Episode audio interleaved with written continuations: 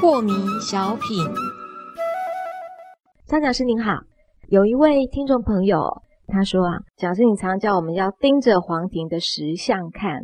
那么这样是不是跟转移注意力和逃避是一样的意思呢？只不过是把注意力由外转向内而已呢？请教讲师。对的，呃，很多人都有这个误解哦，是呃，但是我们要先说明什么叫逃避呀、逃避就是你离开了事情发生的主轴，而转向另外一个不是主轴的地方啊，才叫做逃避呀、是呃，这里有一个事情很难办理，在这个现场，我觉得我很难去面对，所以我就离开这里呀、转身才叫做逃避呀、是啊，如果这里正在发生一个事情，你原本是不在这儿的，然后你却从没事的地方直接进来这里，那能够叫逃避吗？不是？那就不叫逃避啦，直捣那个叫做黄龙面对啦，是直捣黄龙去了嘛，对不对啊、好，那么你的内心呢，产生了一个浮躁，产生了一个不安，产生了一个烦恼。是结果你去看电影呢，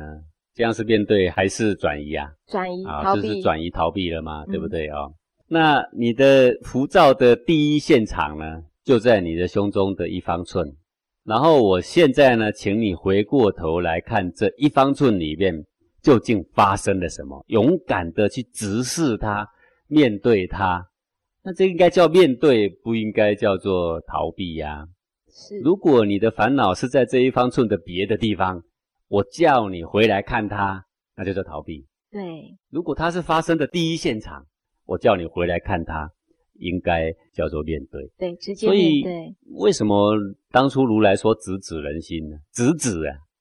啊就在这，你进来，你来看，是看看它发生什么事。嗯黄庭禅就是一个直指人心的学问，是直接面对烦恼核心的学问，而不是请你看场电影，不是请你唱歌跳舞，还是请你去旅游，还是给你很多安慰、互相取暖的话，那些都叫做平复转移。是，唯有黄庭禅是直接面对的，唯有直接面对，才能产生根本的效果。